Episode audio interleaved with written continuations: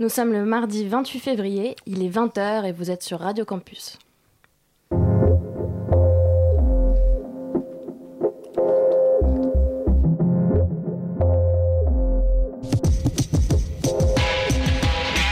Paris-Alexandrie, le rendez-vous culturel proposé par le web magazine On Orient, vous emmène à la rencontre des cultures du Maghreb et du Moyen-Orient. De Paris à Alexandrie, il n'y a qu'un pas, et c'est un mardi par mois en direct sur les ondes de Radio Campus Paris.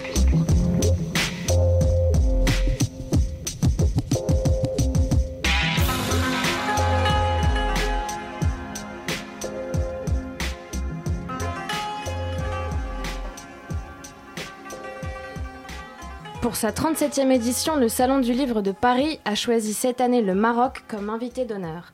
Du 24 au 27 mars, le parc des expositions de la Porte de Versailles accueillera plusieurs stands dédiés à la littérature du royaume chérifien. D'expression française ou arabe, des plumes de différentes générations, porte-parole de différents genres littéraires seront présents, à l'image d'un Maroc multifacette. Y seront notamment présents Leila Slimani, Kautar Harshi, Abdelatif Lahabi ou Asma Lamrabet. Ce soir, et en guise d'avant-goût de ce carrefour des livres, nous avons l'honneur de recevoir sur le plateau deux auteurs, Abdelataya. Bonsoir. Et Mohamed Hamoudan. Bonsoir. Bonsoir. Bonsoir donc et bienvenue à vous. Nous sommes également avec Salma, toujours au rendez-vous, fidèle au poste. Ouais, bonsoir, bonsoir. Salma. Bonsoir. Mohamed Hamoudan, vous êtes un écrivain marocain et vous avez publié de nombreux ouvrages, essentiellement des recueils de poésie, mais également deux romans. Vient de paraître chez Virgule Édition votre dernier recueil intitulé État d'urgence et illustré par Bouchaïb Mawal. Abdelataya, vous êtes né à Salé, vous avez mené des études en littérature au Maroc et en France et avez publié plusieurs ouvrages dont Le jour du roi, prix de Flore en 2010. Vous sortez cette année Celui qui est digne d'être aimé, roman épistolaire qui retrace la vie d'Ahmed, marocain âgé d'une quarantaine d'années, qui se retrouve à Paris.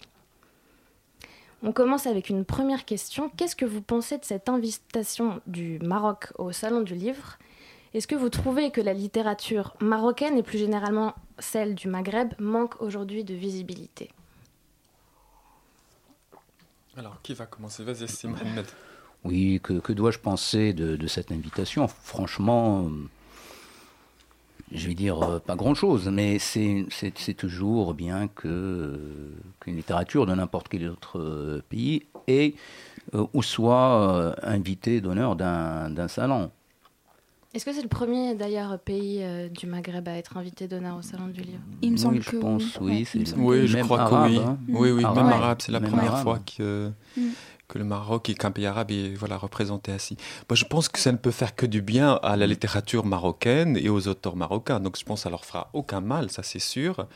Et euh, je pense, vu le contexte politique euh, dans lequel nous vivons tous aujourd'hui, en France et dans le monde en général, il est, euh, je pense que très important, j'imagine, pour certains auteurs marocains de, dire ce qu'ils sont, d'où ils viennent et les problèmes qu'ils rencontrent aussi bien là-bas, au Maroc, euh, qu'ici, avec tout ce qui se passe politiquement en France.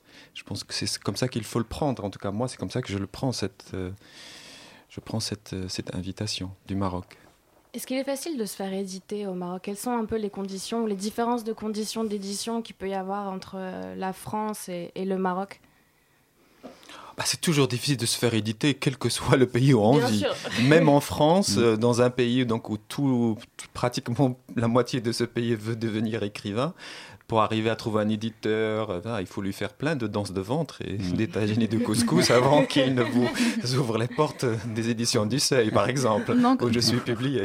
Du coup, dans ce cas-là, c'est un avantage d'être marocain. Avec, entre le couscous et la danse du ventre. Ah non, je- quand je disais le tagine et le couscous, c'est pas, c'est, Oui, oui. le cliché exprès, c'est-à-dire vous savez très bien ce qu'il faut, il faut lui donner pour qu'il vous accueille, sinon il ne vous accueillera jamais, puisqu'on est dans le cliché. Alors euh, allons jusqu'au bout, donnons-lui le cliché, et après on dit ce qu'on veut.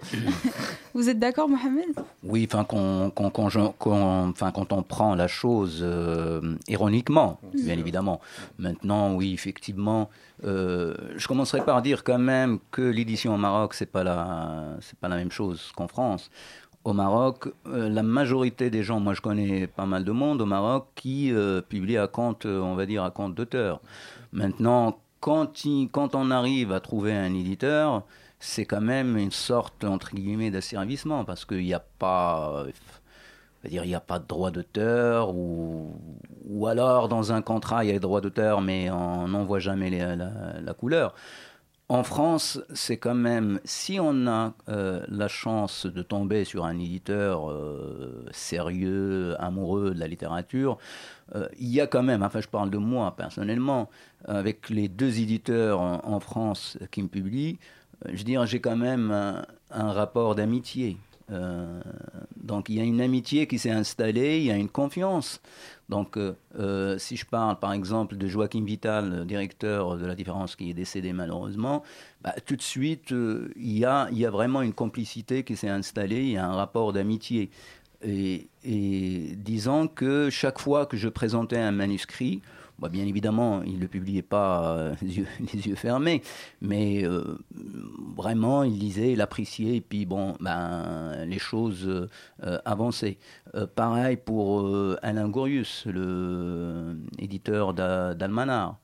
Donc, en résumé, c'est quand même en France, il y a plus de, on va dire entre guillemets encore, hein, les choses sont relatives, mais il y a plus de considération par rapport au travail de l'auteur euh, qu'au Maroc, sans quand même être, euh, sans avoir quand même une opinion arrêtée, parce qu'au Maroc aussi, il, y a quand même des éditeurs, euh, quelques éditeurs qui essaient de faire vraiment leur travail. Des gens qui sont amoureux de la littérature ou des sciences humaines et qui veulent s'investir. Est-ce qu'il y a par exemple plus de liberté dans, la forme ou dans le fond?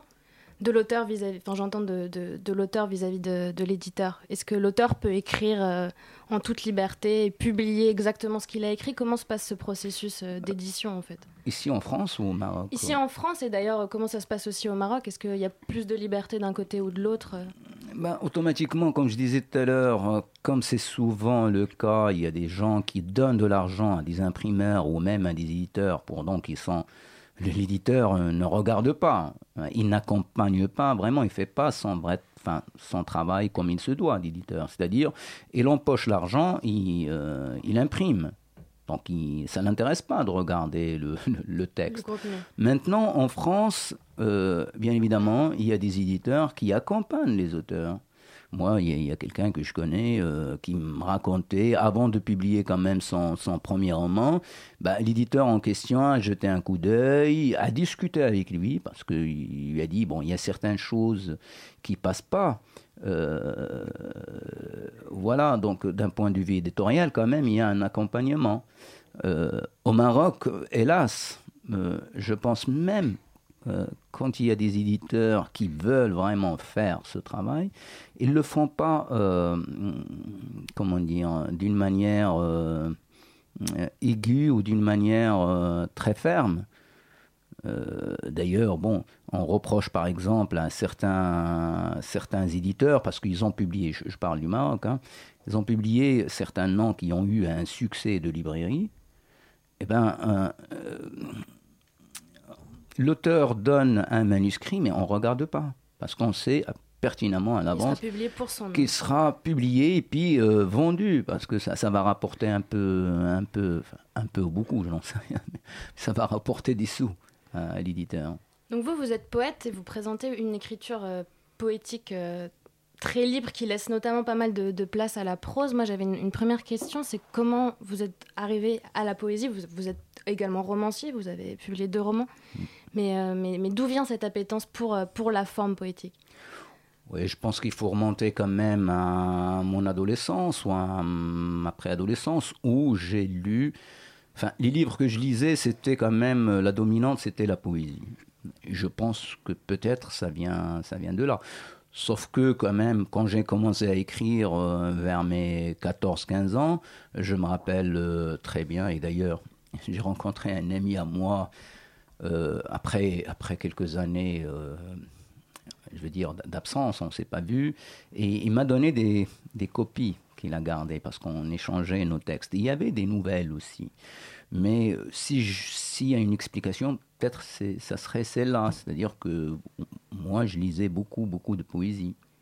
D'accord. Et parlons un peu d'état d'urgence. Oui. Votre dernier recueil. En fait, nous, une de, de, nos grandes préoccupations de nos grands questionnements en Orient, ce sont les liens entre la création, notamment, et l'engagement dans des problématiques, qu'elles soient sociales, politiques, culturelles et économiques. Et votre dernier ouvrage, donc, qui s'intitule L'état d'urgence, est né après les attentats terroristes de Paris et de Bruxelles.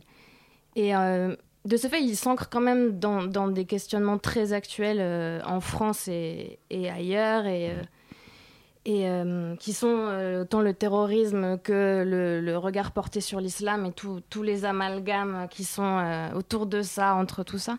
Est-ce que vous pouvez nous en dire un peu plus sur ce qui vous a poussé à écrire sur ça? Oui, enfin c'est c'est assez simple. Hein. c'est que, en fait, ce recueil est né d'une sorte de commande, parce qu'il y a Alain Gorius, dont je parlais tout à l'heure, le, le, patron de, des éditions Almanar, qui avait fait un appel à peut-être 20, 22 poètes, euh, dont euh, moi, hein, pour euh, écrire, faire acte de poésie, de résistance, en réaction à ces terribles attentats qui ont frappé Paris, euh, Bruxelles, même enfin, Bagdad, euh, un peu partout euh, dans, le monde. Donc ce recueil est né comme ça. J'avais proposé euh, peut-être 5, 6, 6, 6 poèmes, mais après, euh, j'avais l'impression de ne pas avoir assez, assez dit. Je ne pouvais pas tout dire, bien sûr, parce que c'est un ouvrage collectif. Donc moi, j'ai continué sur ma lancée. Euh, et puis, c'était une sorte de voyage qui partait de la banlieue parisienne, une plongée dans l'histoire des euh, arabo-musulmanes, euh, une plongée dans l'histoire de cette lutte acharnée pour le pouvoir, mais qui revêt parfois ou qu'on voile parfois avec de la religion. Alors donc, moi j'avais l'impression, en regardant ce qui se passe actuellement dans le monde arabo-musulman, euh, que l'histoire est en train de euh, se refaire. euh, J'ai l'impression qu'on vit ce qu'on a vécu après la mort du prophète, le conflit, la lutte entre sunnites et, et, chiites. Par rapport à l'autre versant de votre question, moi j'ai toujours, de toute façon, dans mes écrits, que ce soit dans la poésie ou dans le, dans le roman, il y a toujours eu, euh, sans quand même parler d'engagement, dans le sens partisan, dire moi je, je, quand même je tiens à ma liberté. Je ne m'engage pas dans le sens partisan du terme, je ne vais pas m'affilier à une idéologie quelconque. Mais tout ce que j'ai écrit, tout ce que j'écris a quand même un rapport euh, immédiat avec ce qu'on appelle le réel, avec les contradictions de, la société où on vit, que ce soit au Maroc ou en France. Sauf que maintenant, je considère que l'écriture est un moyen euh, quand même artistique. Je ne vais pas tomber, où je m'efforce, où je fais toujours en sorte quand même de mener un travail d'ordre esthétique, même si j'approche des problématiques euh, euh, politiques. Je ne veux pas écrire des sortes de tracts, de manifestes politiques. Je touche aux politiques comme je touche à tout l'ensemble du champ du possible. Très bien. On reste dans l'esthétique et dans l'art, mais cette fois-ci avec une petite pause musicale, euh, notamment avec une icône de l'underground, celle à qui on a injustement prêté le surnom de la Madonna du monde arabe, et qui depuis n'a cessé de nous corriger. Je parle de Yasmine Hamdan, qui revient avec son deuxième album solo le 17 mars, intitulé Al Jamilat, où elle collabore notamment avec euh, des grosses pointures du folk indé, comme Luke Smith, qui est derrière Falls, ou Léo Abrams, qui a produit Regina Spektor. Alors, cet album promet une innovation musicale douce et subtile dans la continuité de Yanas. D'ailleurs, le premier extrait, La Baden, nous offre un plaisir double, un clip décalé et une chanson à la douce ambiance pop-folk. Euh, par ailleurs, pour les Parisiens, vous pourrez la retrouver en live le 27 avril sur la scène du Flow. On écoute La Baden.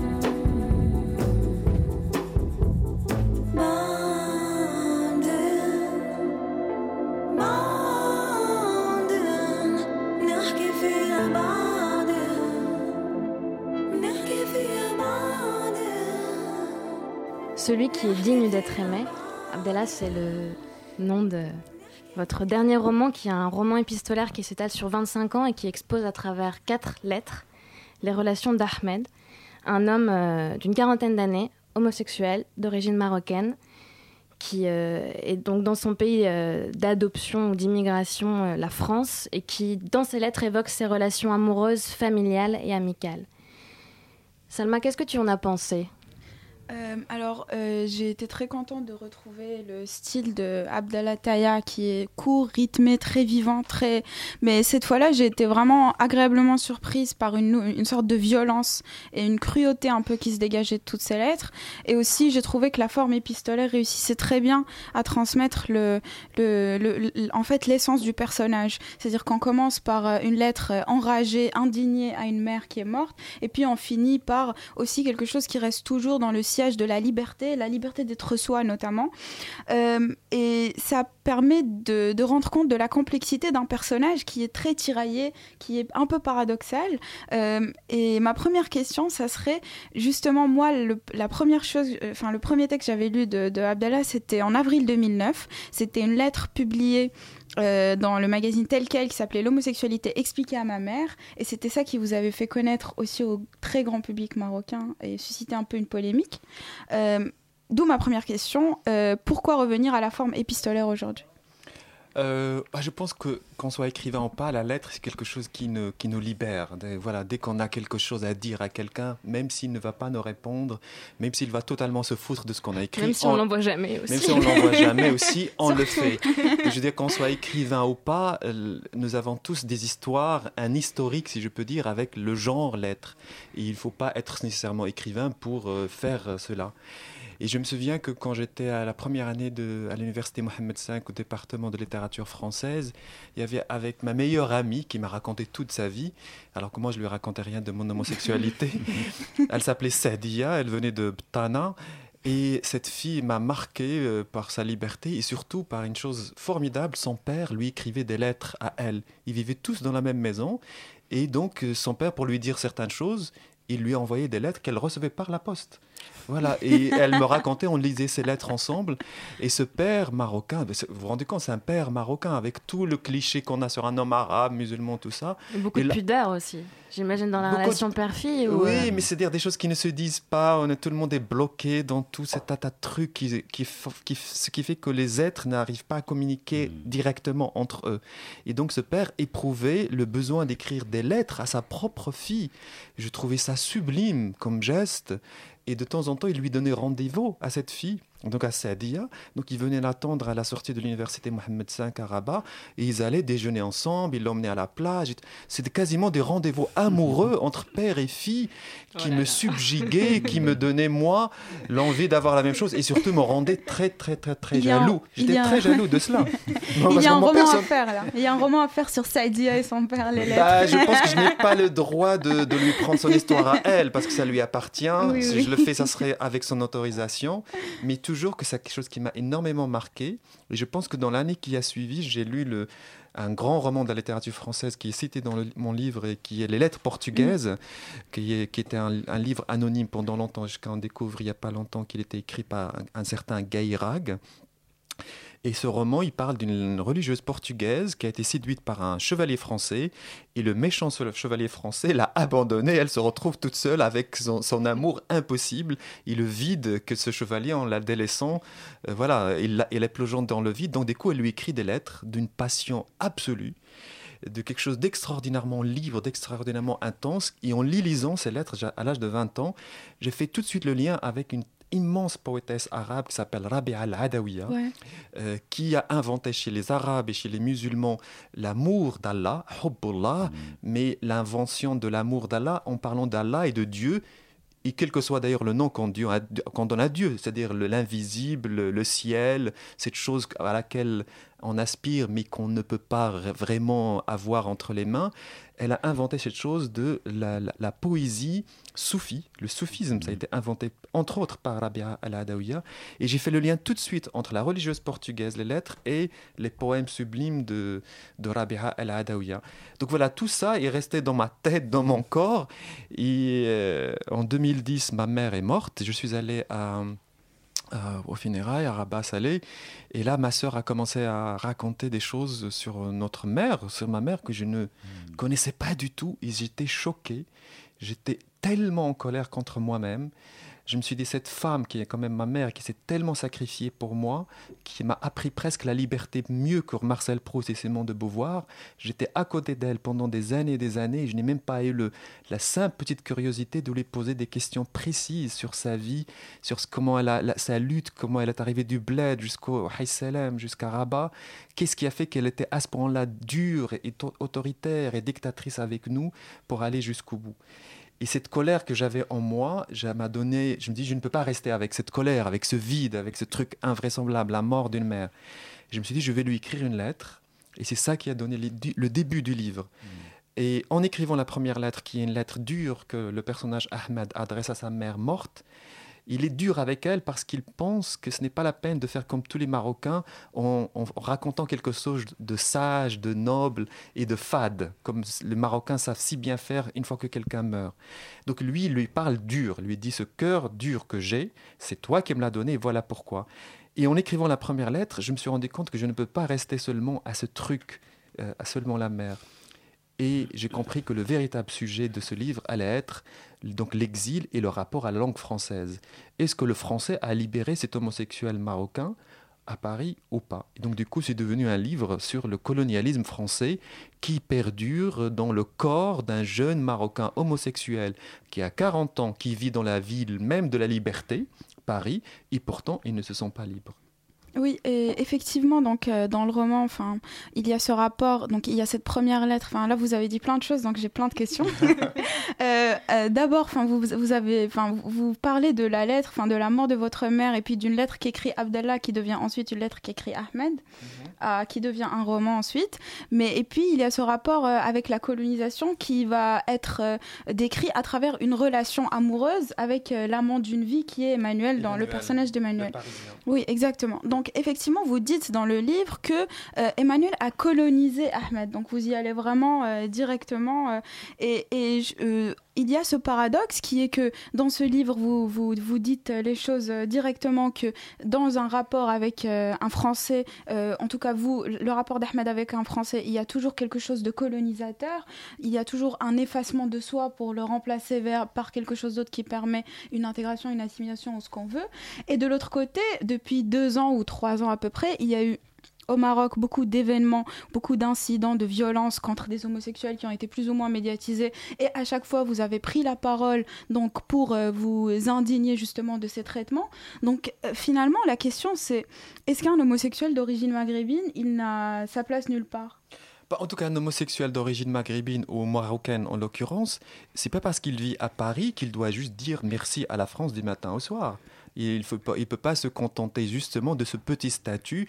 Paris m'a donné la liberté. Non, d'ailleurs Paris ou la France ne donne pas la liberté. Un individu va dans un lieu, cherche la liberté, combat pour cette liberté-là. Et puisqu'on est en France, moi je pense que quand j'ai appris, j'ai commencé à, à me bagarrer avec la, la- la langue et la littérature française à l'âge de 18 ans, j'ai appris Arthur Rimbaud qui est venu à Paris, qui a mis le feu à Paris il est parti. C'est-à-dire un esprit critique et un esprit poétique et il a mis l'incendie à Paris. C'est-à-dire on ne peut pas demander à un arabe comme moi ou un écrivain arabe comme moi de venir à Paris et d'oublier l'esprit euh, très critique et très, très révolutionnaire, très révolté que j'ai appris en apprenant de la littérature française. Or, il me semble que les Arabes, euh, les gens d'origine arabe, d'origine immigrée en France, on ne veut pas en France qu'ils disent, qu'ils expriment leur point de vue critique leur point de vue politique.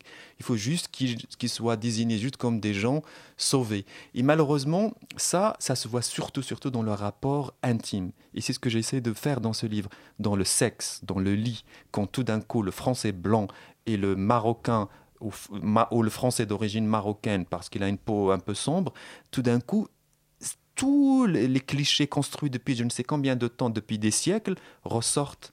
Et l'arabe se retrouve, qu'il le veuille ou pas, soumis, ne serait-ce que dans l'ignorance que l'autre a vis-à-vis de lui. Et il est obligé tout le temps de rappeler son histoire, de rappeler sa sensibilité, 5-10 minutes, et après, il comprend qu'il ne peut pas aller plus loin, il faut qu'il switch, qu'il passe à autre chose. C'est de cela que je voulais parler. C'est pas seulement... euh, c'est pas seulement une critique bête de la France ou bien du rapport colonisateur, c'est de voir comment toutes ces questions coloniales et post-coloniales ne sont pas si résolues que ça en France.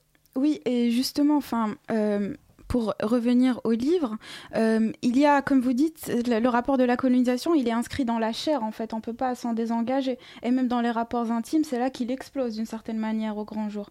Mais euh, quand vous parlez de la langue, de la langue comme moyen pour se libérer d'Arthur Rimbaud, comment est-ce qu'on peut se libérer dans une langue qui nous oppresse?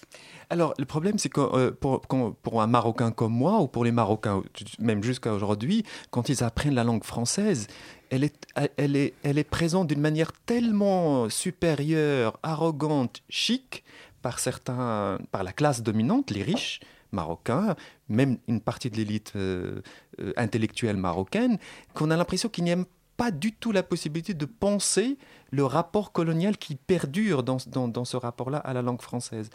Et pour ce qui me concerne, il m'a fallu un temps fou pour sortir d'une part de la peur que je ressentais vis-à-vis de certains intellectuels français, même de la, de le- la peur vis-à-vis de l'homme blanc français, et de me dire je suis l'égal de, de, de, de, cet homme et de, de ce que, que ce que j'écris, ce n'est pas parce qu'il s'inscrit dans une sensibilité arabe, maghrébine, qui est peut-être considérée comme folklorique ou mineure, que cette sensibilité-là n'a pas le droit d'exi- d'exister. D'ailleurs, à moi de la faire exister. Mais malheureusement, euh, nous vivons encore dans un monde où euh, cette sensibilité-là paraît très très folklorique par plein de gens en France. Euh, Oui, mais Sarah, tu voulais Non, non, vas-y, je t'en prie. Euh, mais justement, euh, comment, enfin, ça, là, je m'adresse à, tous les deux. Euh, Est-ce que quand on est écrivain et qu'on écrit en français, en France, et que on sait bien que même s'il y a des courants de francophonie qui, dé- qui défendent, par exemple, une manière, disons, le, post-coloniale ou pour les anciens pays colonisés, en tout cas, de s'approprier la langue comme ils veulent. On sait que notamment en Afrique subsaharienne, il y a beaucoup de courants de littérature qui sont développés dans une appropriation très personnelle de la langue française. Comment est-ce qu'on comment est-ce qu'on gère cette situation comme alors euh, alors que comme on disait en début d'émission, on est en face d'éditeurs français, on est dans un marché de la littérature français. Comment est-ce qu'on existe en fait dans une appropriation personnelle de la langue? Je, en ce qui je suis publié par les éditions du Seuil et jamais, jamais les éditions du Seuil ne l'ont intervenu, sont intervenues dans le choix de mes livres et de mes sujets. Je fais mon livre de mon côté, je leur propose. Et euh, ça leur plaît, ça leur plaît pas, ça c'est, autre chose. Donc je tiens quand même à le préciser.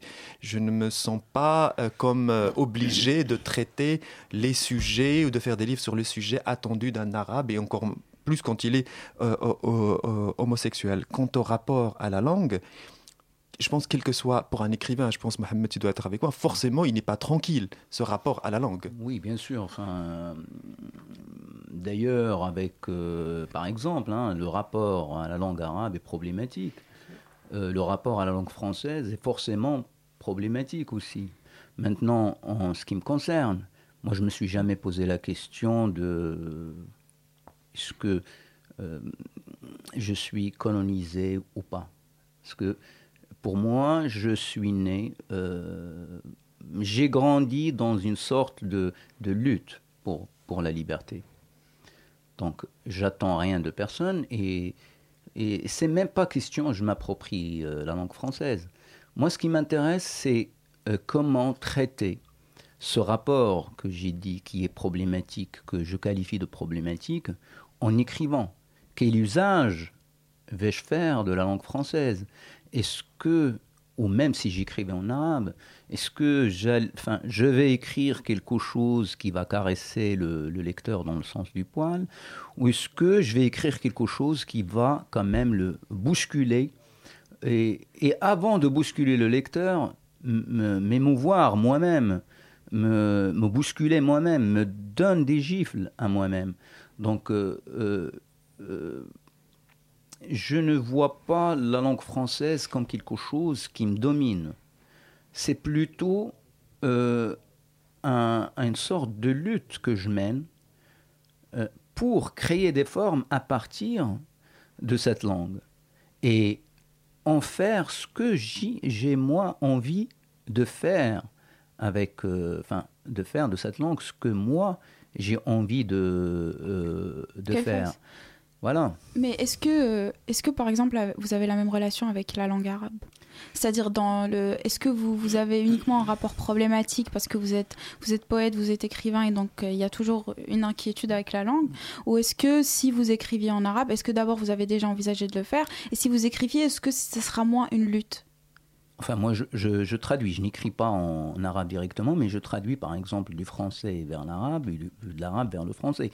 Moi, quand j'ai parlé d'un rapport problématique, c'est-à-dire que tout cela est né aussi de, l'histoire du Maroc, qui est dans une sorte de carrefour.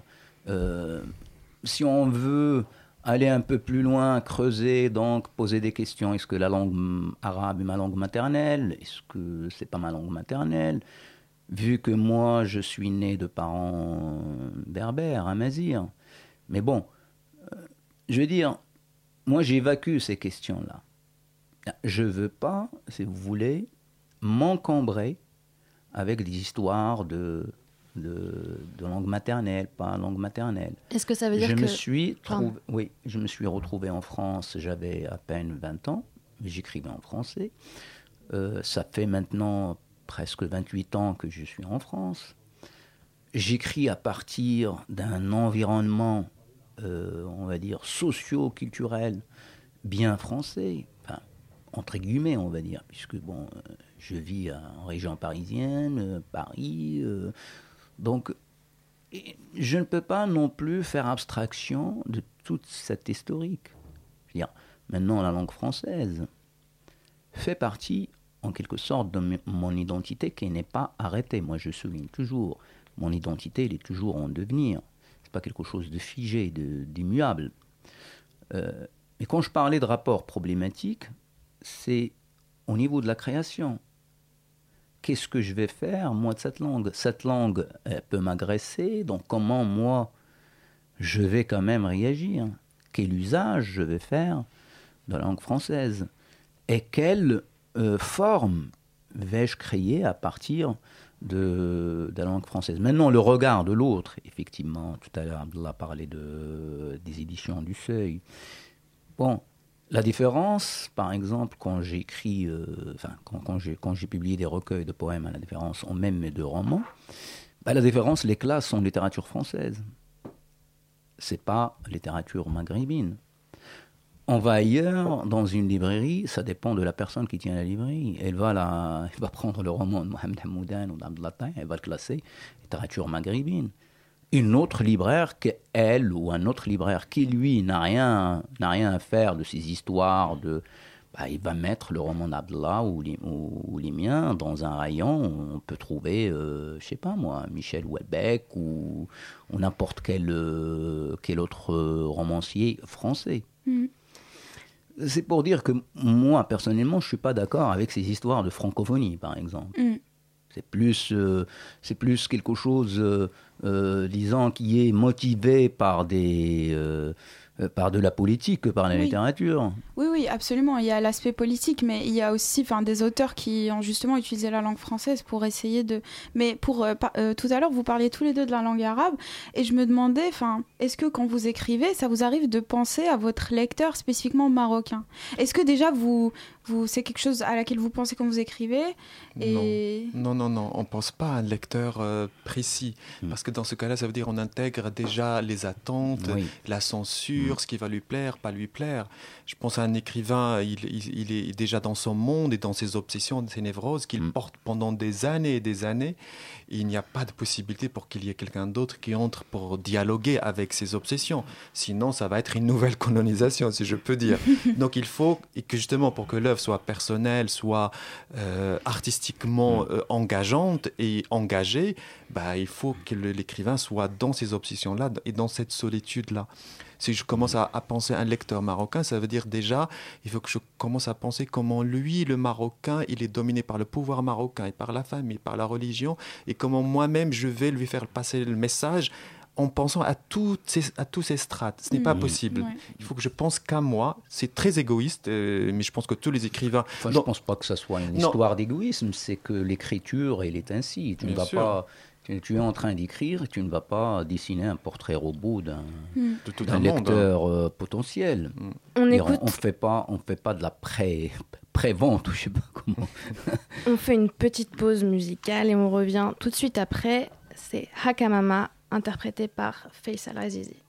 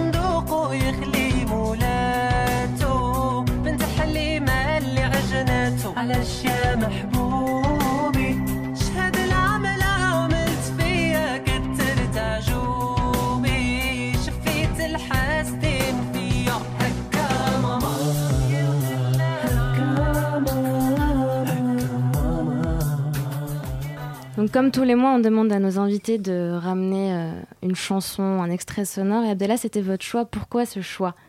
Bah, D'abord, c'est une chanson qui me plaît énormément, qui a été un, un grand hit au Maroc en 2015. C'est resté, je crois, numéro un pendant au moins trois mois. Et c'est une chanson, en fait, qui, qui vient d'un Maroc euh, très, très, très lointain. Je crois qu'elle vient du 19e et début du Mm. 20e siècle, parce qu'elle était chantée par une chanteuse star à l'époque, au début du 20e au Maroc, qui s'appelait Zahra Al-Fassiya, qui était Ouais. une Marocaine juive, star à l'époque. Et c'est une chanson qui vient de tout ce patrimoine marocain de cette mémoire marocaine qui existe bien avant l'arrivée des Français et la colonisation qui a changé quand même euh, profondément le Maroc. Et, mais cette mémoire est restée.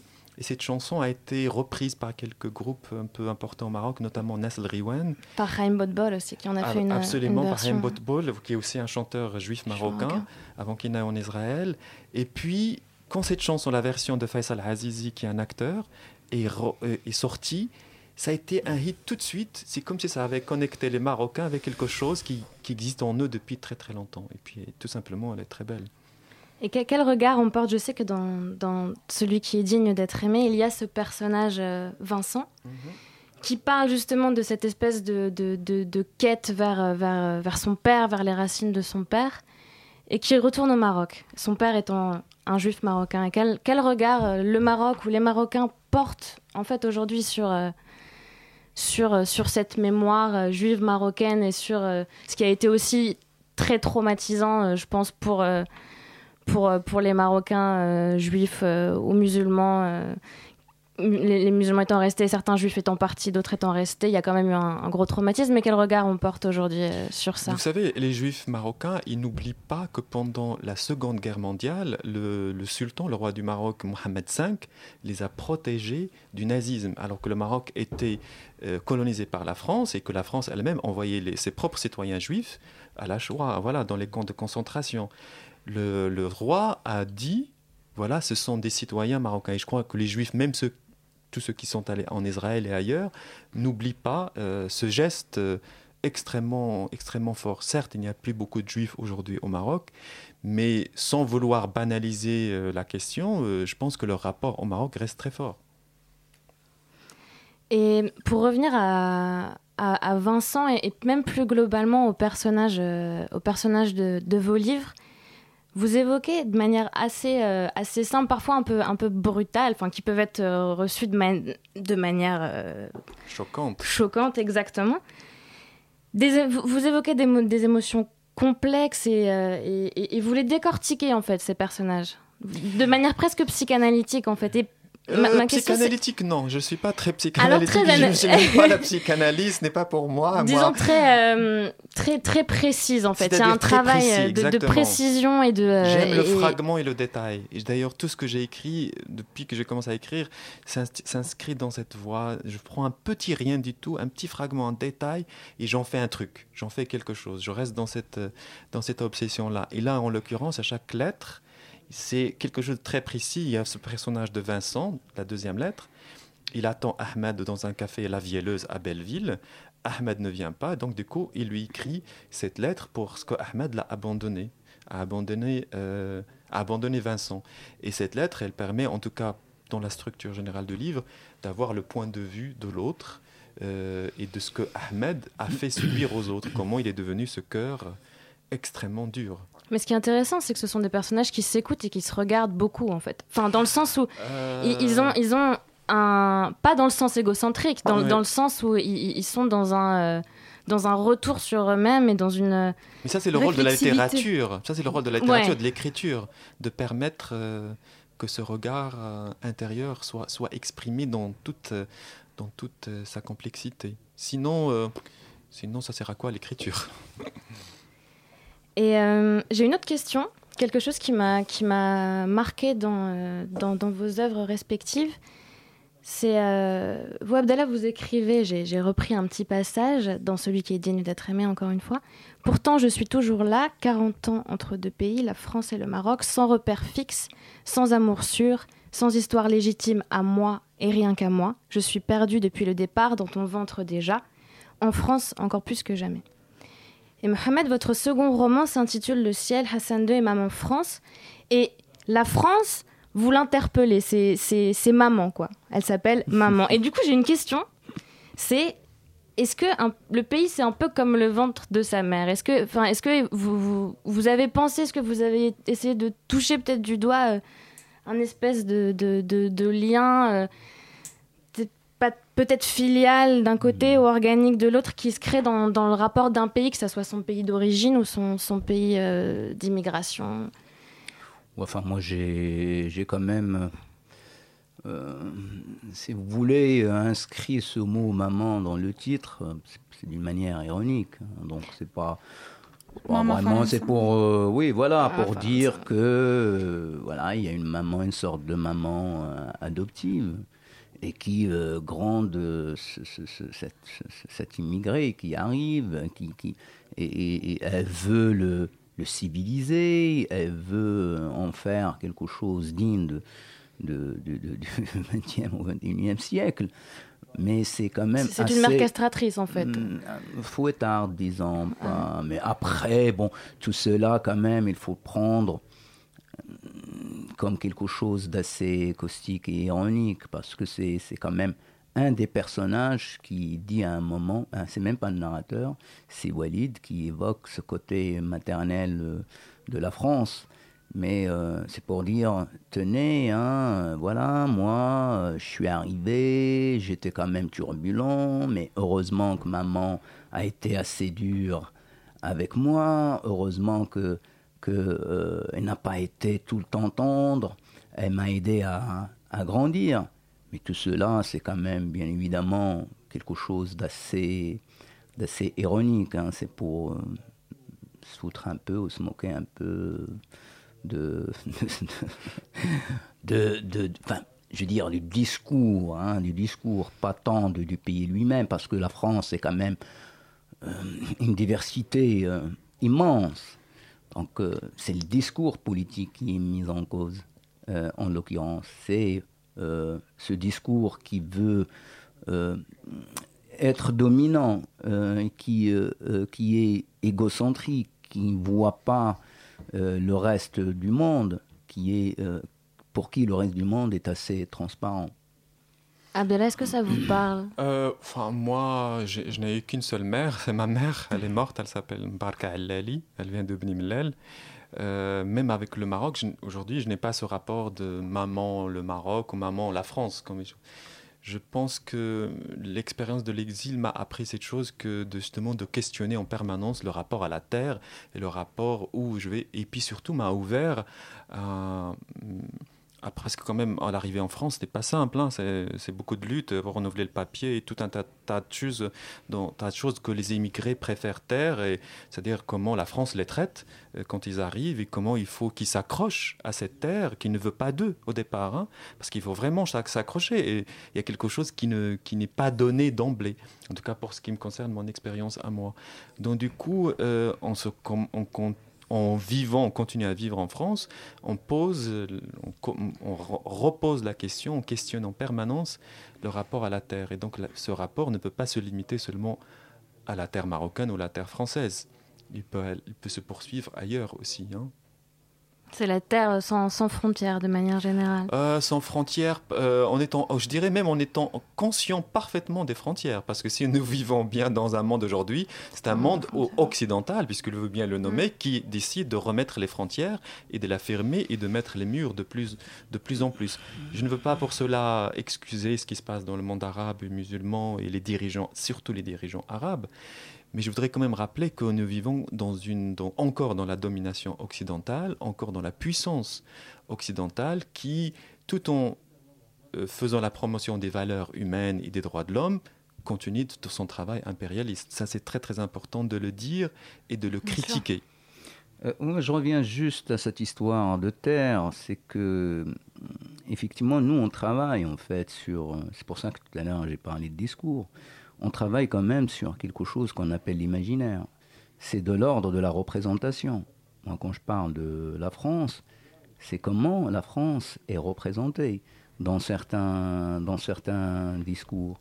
Mais la France réelle, elle est insaisissable. Comme le Maroc réel l'est également.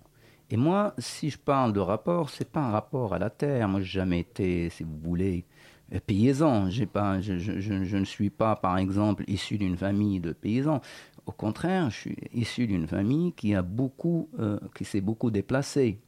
C'est pour ça que, effectivement, finalement, moi, je considère que si je dois parler de patrie, par exemple, ou d'un, ou d'un pays, c'est, je dirais que ce pays-là est, étant moi-même. C'est-à-dire que c'est un pays qui se déplace. Le pays, c'est mon corps, c'est mon imaginaire, c'est mon esprit. Tout en étant conscient, comme dit Abdallah, bien évidemment, il faut être lucide. C'est-à-dire que si on est en France, c'est que moi, si je peux me déplacer librement, c'est parce que j'ai un, j'ai un passeport français, par exemple. Cela, il ne faut pas l'occulter. Si je suis au Maroc, je suis considéré comme marocain par la force de l'administration. C'est qu'on m'a attribué un numéro et je suis fiché. Chaque fois que je rentre à l'aéroport, on va me demander mon numéro de, carte nationale. Vous voyez ce que je veux dire? Mais dans le travail de l'écriture, c'est un travail euh, sur une terre où l'écriture elle-même, c'est un territoire qui est imaginaire. Et d'ailleurs, heureusement, parce que c'est là où moi, par exemple, je peux exercer euh, totalement ma liberté. Très bien. On vous a demandé, Mohamed, de ramener également un, un, un son. Oui, un son. Est-ce que vous pouvez nous en parler Nous le présenter et nous, et Enfin, nous dire... euh, ouais. c'est une chanson du répertoire Gnawa et c'est une musique que, que, que j'adore. Qu'est-ce que c'est le Gnawa pour les, pour les auditeurs peut-être qui ne savent pas Le euh, Gnawa, c'est euh, en fait c'est une confrérie. En fait, c'est une confrérie. Tout à l'heure, Abdullah parlait du soufisme. C'est une, confrérie mystique.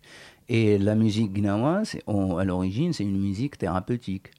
Euh, mais c'est un univers très riche quand même et très complexe parce que bon, je me souviens avoir lu il y a quelques années un livre qui s'appelle La religion des esclaves quand même, euh, enfin, la, la- la personne qui a écrit ce livre, c'est une chercheuse italienne qui, s'est plongée dans cet univers et il est très très complexe parce que toutes les symboliques des couleurs et puis c'est un mélange aussi de, de, de croyances monothéistes. hein. Il y a beaucoup de hein. judaïsme, oui, païenne, musulmane, judaïque. Il y a beaucoup de, de, de, de- comment dire, de, dirais pas de résidus, mais il y a quand même des éléments judaïques dans, la- je cosmogonie gnawa, par exemple, des, chansons qu'on appelle Moussaoui, euh, qui viennent de Moussa, de Moïse. Euh, voilà, c'est quand même une musique qui, moi, me transporte. Je me rappelle avoir écrit dans, dans un recueil qui s'appelle Attentat, que j'ai publié en 2003. Il y a toute une partie, un poème qui s'appelle Contour, et qui est euh, carrément inspiré de, de cette musique, parce que j'écoutais cette musique-là et j'écrivais. Et j'ai essayé quand même, pas, de, pas, pas dans une sorte de mimétisme, mais quand même de, d'employer les couleurs, les... parce que euh, dans la musique gnawa, il y a ce qu'on appelle la lila, euh, la nuit, où il y a une, une, une cérémonie de trance. voilà, il y a une succession de couleurs. Vous avez le bleu, le blanc, le noir, le rouge. Rouge qui fait référence à, la, à des bouchers. euh, et, et- et moi, comme j'utilise beaucoup le mot abattoir, des choses comme ça, donc j'ai trouvé quand même un peu mon bonheur dans, dans cette musique, mais c'est quand même une musique qui m'emporte. Très bien, et ben on écoute ça tout de suite.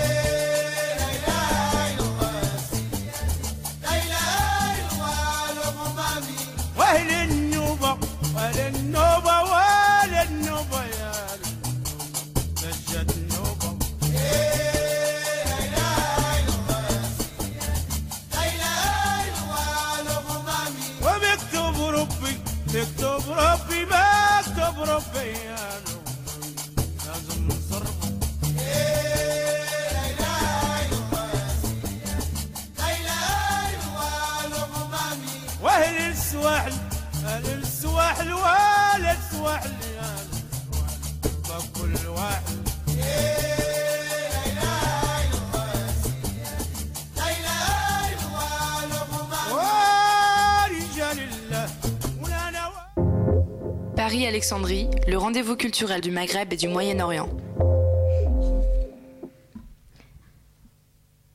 Vous êtes toujours sur Paris-Alexandrie et nous passons maintenant à notre euh, petite revue d'actualité et on reste en musique et avec le Gdawa. Si vous êtes avide de ce type de musique, vous pourrez trouver votre bonheur dans les salles parisiennes. On se donne rendez-vous le 27 mars au Bataclan pour une soirée à l'initiative de l'association Yermag Gnawa où vous pourrez entendre entre autres les Mahalem Mustafa Bakbou et Hassan Boussou accompagnés d'invités de marque tels que Hindi Zara, Tony Allen ou encore Titi Robin.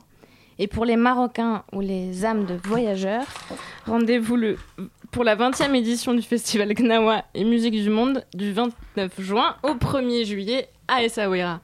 Salma, Alors, qu'est-ce qui va- se passe à Lima Il se passe plein de choses, on va essayer de décaser rapidement. Alors rapidement, je vous dis qu'il y aura euh, du 28 euh, février au 2 juillet 2017 une exposition en partenariat avec le Bargill Art Foundation qui est un musée basé aux Émirats. Je vous conseille vraiment cette expo, j'ai pas le temps de beaucoup en parler mais elle est vraiment très très bien, allez-y. C'est jusqu'au 2 juillet à Lima. Et à Lima aussi, vous pourrez retrouver Abdullah Taya le 4 mars, euh, d'abord autour d'une séance de dédicace de son dernier roman, c'est le cas, celui qui est Dans digne d'être aimé. Oui. Et aussi une adaptation de sa pièce Le Rouge du Talbouche. Alors, euh, Abdallah, vous pouvez nous parler rapidement de cette adaptation? C'est la- l'adaptation de mon livre Oui. Le Rouge du Tarbouche. Il y, a Frédé- il y a Frédéric Maragnani qui est un metteur en scène qui a aimé le livre et l'a transformé en pièce de théâtre.